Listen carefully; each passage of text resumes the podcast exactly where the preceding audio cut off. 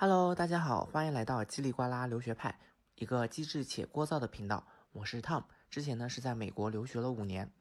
今天呢是我们第一期的内容，会和大家讨论近期的新疆棉事件，以及呢留学生在国外所遇到的外国人对于中国的一些误解，甚至说是歧视的情况。今天呢，我们也邀请到了三位小姐姐和我们一起来讨论这个话题。下面呢，先请三位小姐姐介绍一下自己。Hello，大家好，我是澳洲三年留学的 Sarah。Hello，大家好，我是现在正在美国留学的 Layla。嗯，Hello，大家好，我是 Ivy。嗯，我也在美国待了七年多。呃，再一次欢迎啊，三位小姐今天和我们一起来讨论这个事情。呃，其实我当时知道新疆棉的这个事情事情的时候呢，我当时是在驾校练车，就是刚爆出来那天早上，然后我在刷微博，然后我就突然看到热搜上面显示啊，H&M，然后还有 Nike。就是，呃，抵制新疆棉，说新疆棉就是强迫新疆人民在劳动这个声明，我当时就震惊了。然后我当时就看自己穿的衣服，一看啊，幸好我穿的一身阿迪达斯，然后我还挺庆幸的，就说啊，我今天不会被人打在路上。然后我就准备去发微博，哦，就是感叹一下自己今天没有穿耐克啊，没有穿 H&M 的衣服。结果刚准备发，然后我又回我一看，就发现阿迪达斯。也被爆出来了，我当时就赶快立马把这个朋友圈删掉了。然后紧接着那一天就出现很多明星，比如说迪丽热巴啊、王一博啊，他们都包括宋茜，全部在微博上说啊，我终止和这个这个公司的合合作，终止和这个公司的合作。其实还是挺历史性的一天的。那其实这件事情，整件事情下来呢，现在就是这个热度呢，没有以。就是这个热度呢没有之前那么高了，但是也这个热度还是持续存在的。就我想问一下大家，就是你们对于新疆棉这个事件是怎么认知的，然后有什么看法呢？其实我印象比较深刻，微博上两个热搜，一个是那个第一个爆出来就是 H&M 嘛，就是 H&M 的那个声明，它抵制新疆棉花的那个，然后当时呃评论下面有很多人就是。表示愤怒啊，这样子，然后也有人调侃，就是其实 H&M 的质量不是特别好嘛，反正我个人是这么认为的，就是可能因为是快消品牌，它的质量其实做的并不是很好，然后很多人调侃他说，觉得它的质量不配用新疆棉花，其实我觉得我是挺赞同的，然后还有一个就是，呃。就大家除了这种语言抵制啊，然后还有看到就是一个热搜是说新疆的小姐姐在 H&M 门口跳舞，然后底下也有很多呃评论就很，呃觉得这个行为非常的可爱啊，然后也是，呃一个很酷的一个抵制方式吧，就是。比较文明的一种抵制方式，呃，让国外的媒体看到中国并不是因为这件事情而沉默不发声的，但是也是一个很文明，呃，可以算是一个很优雅的一个抵制方式。我觉得这种抵制方式也是很值得去鼓励并且称赞的。对啊，但是呢，事情发展到现在的话，嗯，记得看到中，嗯，H&M 中国也发表了声明，嗯，在他们的语言当中呢，其实并没有对，嗯。他们是污蔑这个新疆滥用劳力，做出任何的回应。那这个对于中国消费者来说，还是肯定是不买他们这一份公关的这个账的。我会感觉到他们这次的这个行为，就是可能是我作为国际企业，在政治斗争当中才的一个砝码或者是棋子。而且我们也看到很多西方媒体，其实。他们还在不停的报道说新疆滥用劳劳力，但是对于我们中国消费者真的抵制他们这些品牌的活动，却没有很多的报道。我觉得这也是中美中中西方不同媒体对于不同事件有就是就是他们自己的偏向，然后他们的呃观点或者是他们的输出都是不都有偏向性的。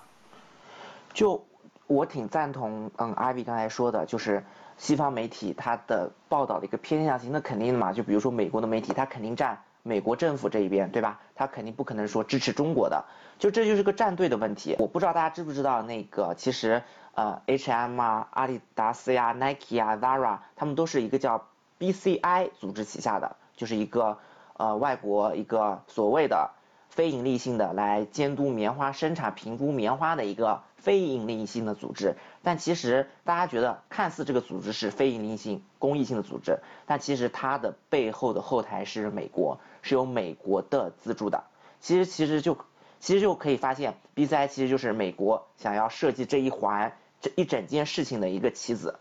就其实这件事情不单单是几个品牌的一个单纯的一个事情，而是放在一个政治的立场上去看了这个问题。就是他们可能因为新疆嘛，它的棉花是它一个比较支柱的产业，那去抵制新疆的棉花，然后会导致这些企业可能会倒闭啊，那工人们就会失业，那失业以后肯定社会可能会有一点。乱哄哄的那种景象，这可能是西方的政治者所想要看到的事情，已经不单单只是说是我几个品牌联合的抵制的，但是他们其实背后的话，其实已经是个政治的问题了。对的，就是就是政治问题嘛，就感觉看似是一个商业或者人权方面的问题，感觉好像哎跟美国没什么关系嘛，但其实其实背后它就是一个政治事件，然后包括像这个抵制嘛。就说到这个抵制问题，那像 Sara 说的，就是有新疆小姐姐在 H&M 门店门口跳舞嘛，然后包括很多人评论声援说啊，我支持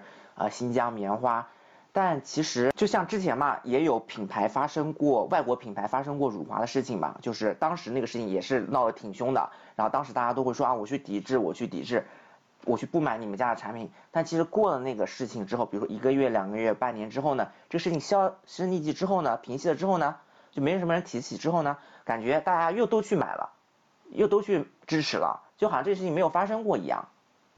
其实明星代言也是一样，我前两天就是才看到有，就是可能他们并这个热度并没有很大，但是它其实是一个事实吧，就是之前，呃，有一些大牌辱华的。新闻，然后有很也是有很大量的艺人去跟这些品牌解约了，但是事后其实这又有其他的一部分艺人来接盘了这些品牌的代言，但是可能这件事情并没有把它放到，呃，曝光呃聚光灯下去说这件事情，可能很多人也不知道，但是其实确实是这样一茬又一茬，其实还是有，呃，只是大家短暂的一个好像抵制的一个行为，其实并没有好像就是。真正做些什么？对，我觉得，呃，Sarah 刚刚提到就是艺人解约的这件事情，但是我们从一个比较正面的角度来看，我觉得其实艺人解约的这件事情也反映了我们国家国力的一个强大。就像刚刚 Tom 也提到，之前也有一些品牌它辱华，比如说 Coach，他之前做过一款 T 恤，上面就把台湾和香港。归为了一个独立的国家，然后当时只有刘雯敢发声，然后跟 Coach 解约了。然后呢，到了今，今天现在我们有了一个更更更好的发展，所以就大家可以看到，基本上是每一个艺人他们都跟相关涉事品牌。提出了解约，就其实从这个方面也可以看出，我们的这个国家的这个实力是真的是在提升的。而且再说回刚刚 Sarah 提到的这一个，有一些艺人啊，可能我今天去节约了，明天又有另外一个人出来说我要跟这一个所谓的辱华品牌继续签合约，所以就是其实就像很多我们平常普通人，他们现在。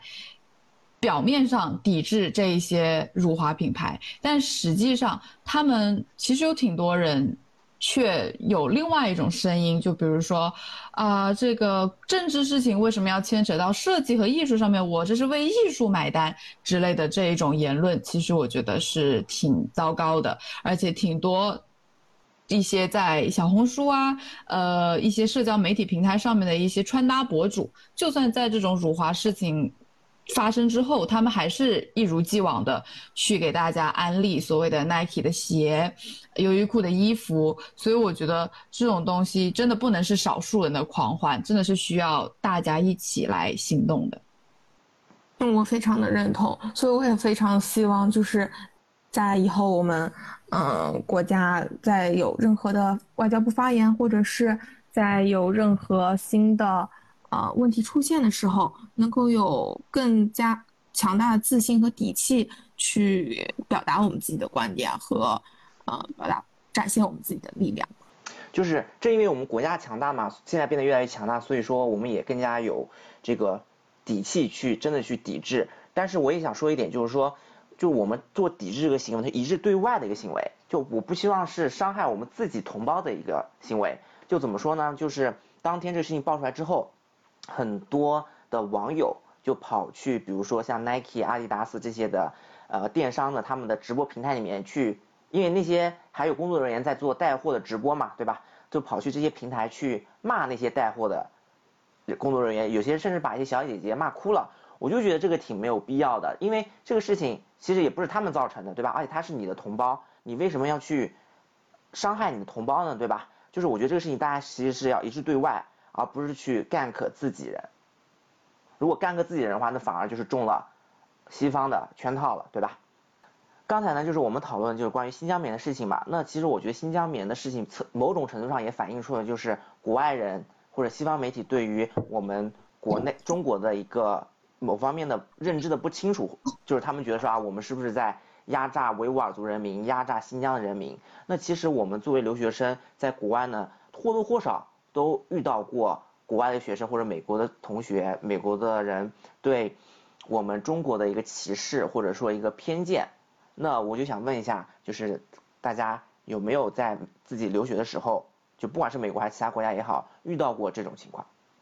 呃，有的，就是其实刚好挺应我们这次讨论的主题的，因为我遇到的事情也刚好就是跟新疆人权有关。当时是我刚到美国的时候，还。不是很了解美国的一些大家的一些态度和情况，所以就去参加了一个呃国际学生组织社团的一个活动，呃，他我们这个组织里边的一个小姐姐，她是来自中亚，她。就声称他自己有亲戚在中国新疆，然后呢，他这些亲戚遭受了所谓非人的一些关押和对待，就他就认为中国政府非常的不看不看重人权，非常的不没有人道主义。然后呢，我就当场我就，当然听着听着心里就很不舒服，因为我觉得他说的就并不是一个真实的事情，所以我就。当时就指出来了，我就去跟他进行了一个讨论，然后呢，我当时我就觉得其实挺无助的，因为当时参加这个活动的只有我一个中国人，所以无论是我怎么说，我都只有一张嘴，然后他们这个组织的其他人我也说不过他们，所以我就觉得，在就是如果我再次遇到这种情况的话，我还是希望有。大家一起，就像刚刚我们讨论的时候，大家都说我们要一致对外，所以在遇到这种情况的时候，也希望大家可以，所有的留学生可以一起来，就是对为这种事情发声。我也有遇到和感受过，就是，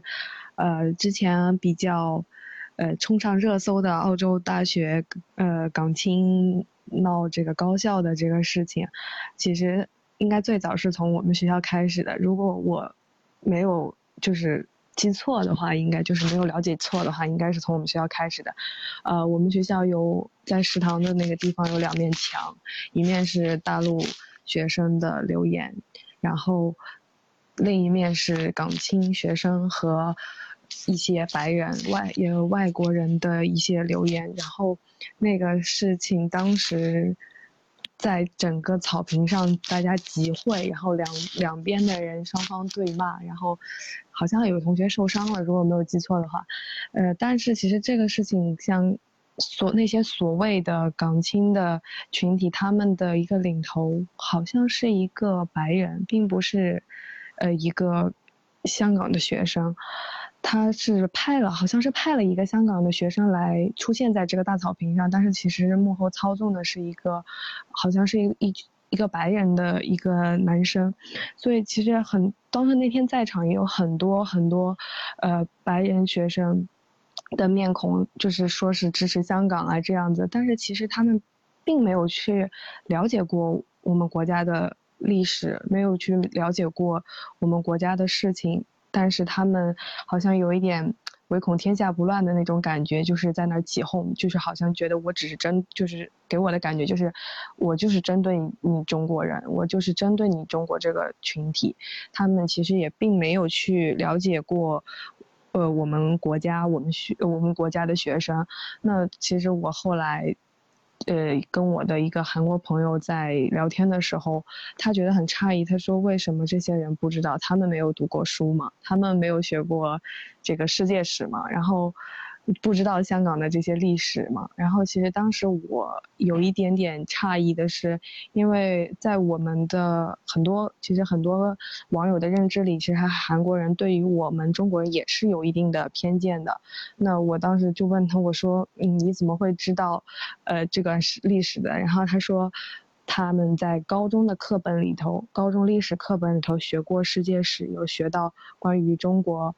以及中国香港的这段历史，所以其实我觉得这种偏见的来源，其实跟各个国家、各个人所经、所经历、呃所受到的教育是有很大的关系的。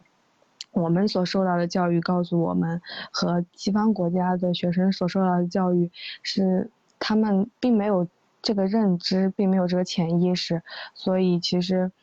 想要一天两天去给他们掰过来，好像也不太容易。但是，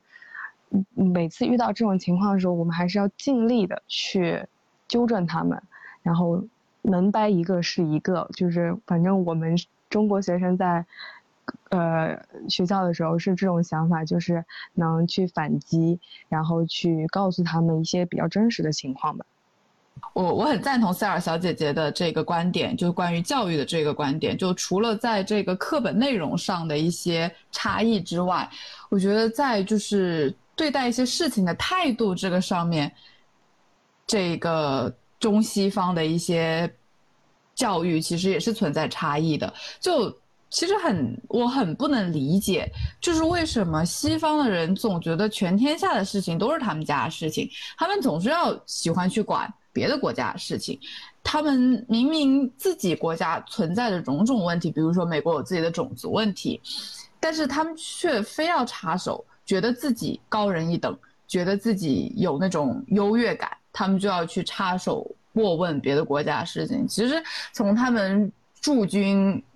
驻军在伊拉克这些地方，其实我们也能看得出来他们的一些。行径，然后就是对于我们中国人来说的话，可能就是会稍微的比较，就是比较的没有那么怎么讲呢？就是一家管好一家的事情吧，这个样子。就我挺赞同刚才雷拉说的，就是说，就是不能说我们中国人不关心他人吧，但是就是说，就美国有点太关心别人的事情了。就我不知道大家有没有看过一个美剧叫《Madam Secretary》，就是国务卿夫人。就我当时是没，就是全季全看完了下来的。就看完之后就觉得，就包括评论下面也说，就感觉美国人，包括美国的总统，永远在关心别的国家事情，就别的国家发生什么事情，我都要插一手，我都要去帮你解决这种感觉。然后包括像优越感这回事，就是。我觉得我们出国之后，就真的没发现，包括尤其是我吧，就可能我真没发现，你美国哪里有值得你去那么优越的地方？你美国有依然有存在很多问题啊，就是你何来的自信去让你拥有那种优越感的？就包括像呃，比如说美国发生了什么他们内部的事情，我们中国人会说，就是只是单纯说哦，看了哦，知道这个事情，就会心里面想的是关我什么事情呢？这是你们国家内部的事情啊，对吧？而不像美国人就是。就是感觉啊，别的国家事情也是我的事情，就感觉就包括像那个 Sarah 刚才说的那个他们学校那个白人带带领游行的事情，就觉得我特别想问那个人，就是说你考试考完了吗？paper 写完了吗？论文写完了吗？考试拿 A 了吗？你就来管这些事情，真是吃饱撑的那种感觉。说到我吧，就是我觉得我个人来说，我在美国留学的五年还挺幸运的，就是就是没有遇到过太多的歧视和偏见吧。就唯一有一次，我觉得比较离谱的，还是听我当时一起留学的朋友说的，就是他有一个小组的一个项目，然后就和开小组会议，当时他一个组员是美国的一个女生，一见到他面就说，Is China a country？就问美中国是个国家吗？就我当时听他跟我讲这个，我当时就觉得啊，这个人他是就不知道他真的是地理没学好。还是故意想要用这种话来讽刺、来挖苦我这个中国同学？就觉得还挺离谱的。就是我想问问大家，就是有没有就是说经历过别人当面的这种歧视或者这种对于中国的误解，以及你们是怎么回应的？就像 Tom 刚刚举那个例子，从我的角度上，我听到这个事情的话，我会觉得说，我觉得他一定是在歧视，因为我觉得一个基本认知肯定是有的。这问出这样子的话来，我觉得是挺冒犯的吧。但是其实我自己个人，从我刚来、刚去美国的时候是高中的时候，然后我是一个做交换生的项目，那我交换的是一个公立学校，然后它的它地理位置很偏。然后大家对于这个上学或者是知识的追求，不是所有人都很强，就非常 countryside，非常乡村的一个地方。那那个时候就真的有很多的，就是当时那个学校是第一次有交换生，有别的国家人去他们学校念书，所以大家对我有非常非常多的问题。所以我接收到很多问题是类似于说，Does China have apple？有苹果吗？有麦当劳吗？有饼干吗？就是他们把他们自己国家很多品牌啊，或者很他们自己觉得不错的东西，都在疯狂的问我说：“哎，有什么吗？有什么吗？”然后我就发现他们真的就是对中国特别，呃，没有了解，或者是就说缺乏认知，然后或者是了解的还是停留在一个非常久远之前的一个情况。这是我觉得，就是当时我觉得，嗯，他们就是我觉得。在美国的话，特别是他们因为地区，还有因为他们自己经济水平的不同，其实他们受教育程度和他们对于，嗯一些外界的事物，他们是了解的是完全不一样的。很多人，我感觉他们一辈子就活在那个小村庄里面的感觉，因为这是我当时我住家，妈妈也是这么跟我总结的吧。对，当时是我这样一个了解，但是我现在看到，就是特别是从疫情开始以后呢，就是。美国的它的种族歧视的问题也日渐就是严重吧，或者是更摆到了台面上来。像最近期的就是这个 Stop Asian Hate，嗯，亚裔群众逐渐站出来，因为他们最近受到了更加明目张胆或者说过分的对待。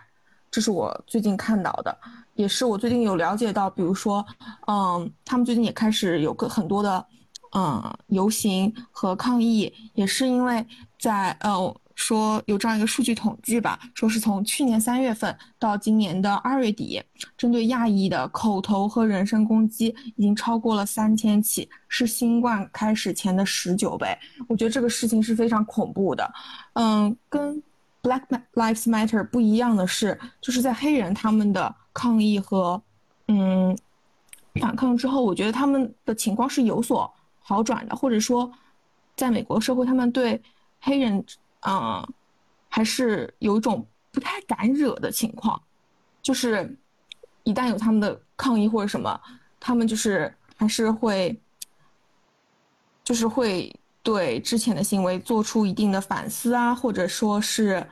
有回应吧。不管不能说是真正的解决了这个问题，但肯定是有推进。但是近期对于这个 Stop Asian Hate 这样的事情来说，确实让更多的人关注到了美国亚裔群体现在的情况。但是并不代表这是好的情况，因为自从开始游行以后，其实有更多的人，反而更多的亚裔受到了伤害。我觉得这也可能是因为，嗯嗯，就是我们很多亚裔的性格造成了。或者是长期我们表现出来的姿态，让他们觉得我们一直都是默默无闻不发声，觉得忍只要忍过这一阵就好没有问题了。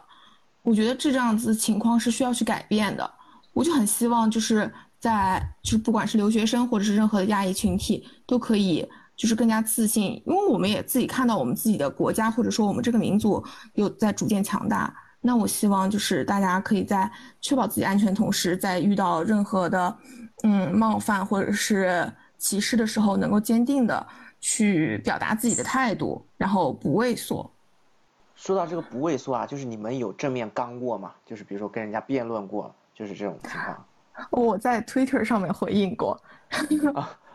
就是努力的回，就是我说，就是就是说。希望他们去了解更多事实，再在这里说话这样子，类似的，或者是摆一些数据啊，或者什么。我有目睹过，就是别人回应过，就是我们，呃，课堂上是那一个课堂上是一个项目。呃，算是项目发展评估的一个课堂。然后那天那节课评估的一个案例是，呃，在好像是东南亚哪一个国家建的一个村落里建公共卫生间，呃，抽水马桶。然后当时，呃，就是。它是其实是一个公益的一个项目嘛，然后当时去评价这个项目，但是我不知道当时为什么有一个哥伦比亚的一个老哥，他就突然把这个事情引到了中国身上，然后他就说，呃，其实，呃，有很多世界上有很多的国家就是很落后，然后他就说到了说，呃，我觉得中国的网络就不是很好，他们有很多很多的网站他们上不去，我觉得他们，呃，就是。可能是网络的问题，网络不好，他们网络比较落后。其实，然后我们当时有一个，呃，同学，一个中国学生就立即站起来，就是直接说，呃，我们的网络不，呃，我们有不用你们的这些 app 的原因，是因为我们有我们自己的 app，我们这些 app 比你们更加的易于去呃使用，更加的。方便更加的便捷，然后巴拉巴拉说了一堆，把那个老哥怼得无言以对，然后全班就就是看那个老哥笑话那种感觉。那个时候其实心里还挺爽的，就是有一种暗爽的那种感觉。嗯，对，有的时候其实一个人反驳，一个人去面对这种情况，其实挺无力的，就是那种有一种很很强的无助感。就比如说我刚去美国第一个学期，正值香港。呃，示威游行的那件事情的高潮，然后这个大家也知道，西方媒体基本上都是得哪里不好就报道哪里，然后歪曲事实，所以我的那些美国同学他们就各种各样的疑问和各种各样的一些误解，所以我就趁这个机会。呃，做了一个演讲，是关于香港，呃，示威游行事件的起因、经过和结果，以及来自世界不同国家不同角度大家的一些评价，有正面的也有，反面的也有。然后就通过这一个演讲，多多少少的也是让一部分的人对中国的这么一个。呃，是情况有了一定的了解，最起码他们可以有除了自己西方媒体以外的一些人的一些呃看法和描述。所以啊，但是我觉得就是当时我做这个演讲的时候，其实也就是只有我一个人在做这件事情，然后也只有我一当时来参加这个演讲的，也就只有两个中国的其他的留学生，所以其实我觉得还是挺无力的。就刚才蕾拉说的这个事情嘛，就是我觉得，嗯，怎么说呢？就是造成这种歧视和偏见，有一部分的原因，我只能说有一部分的原因啊，是因为，嗯，很多外国人或者说美国人，他不，说实话，他不了解中国现在的情况，就是他没有办法通过媒体有效的去了解，但是也可以理解，就是你想想看，西方的媒体他怎么可能会大肆报道中国啊，怎么啊进步，怎么强大，他不可能的。就我有认识一个。在当时在大学里面非人非常好的一个教呃英文写作的一位外国老师，然后呢，他其实是非常喜欢中国文化的，但他也跟我聊过，就是说他在听就是听他的学生们中国学生们在跟他更新中国情况之前，他其实也是对中国存在一点点的偏见或者一点点的不了解，就比如说他还觉得中国像几十年前一样什么没有路啊没有电，所以说。其实我们留学生在国外嘛，就哪怕是一个人，虽然说是挺无力的，但是遇到这种情况，遇到别人对中国这种误解呀、这种偏见，还是要努力的去跟他们去解释，比如说给他们看一些照片啊，跟他们去让他们去更多的去了解中国现在的一个情况。然后包括还有一点就是说，大家都提到就是说我们留学生在国外一定要团结起来，一定要一致对外。遇到各种情况的话，就是还有一点就是说，呃，我们留学生。在国外的时候呢，一定要就是做好自己，一定要足够自信、足够强大，做好自己的事情，不要让外国人留下画饼说我们。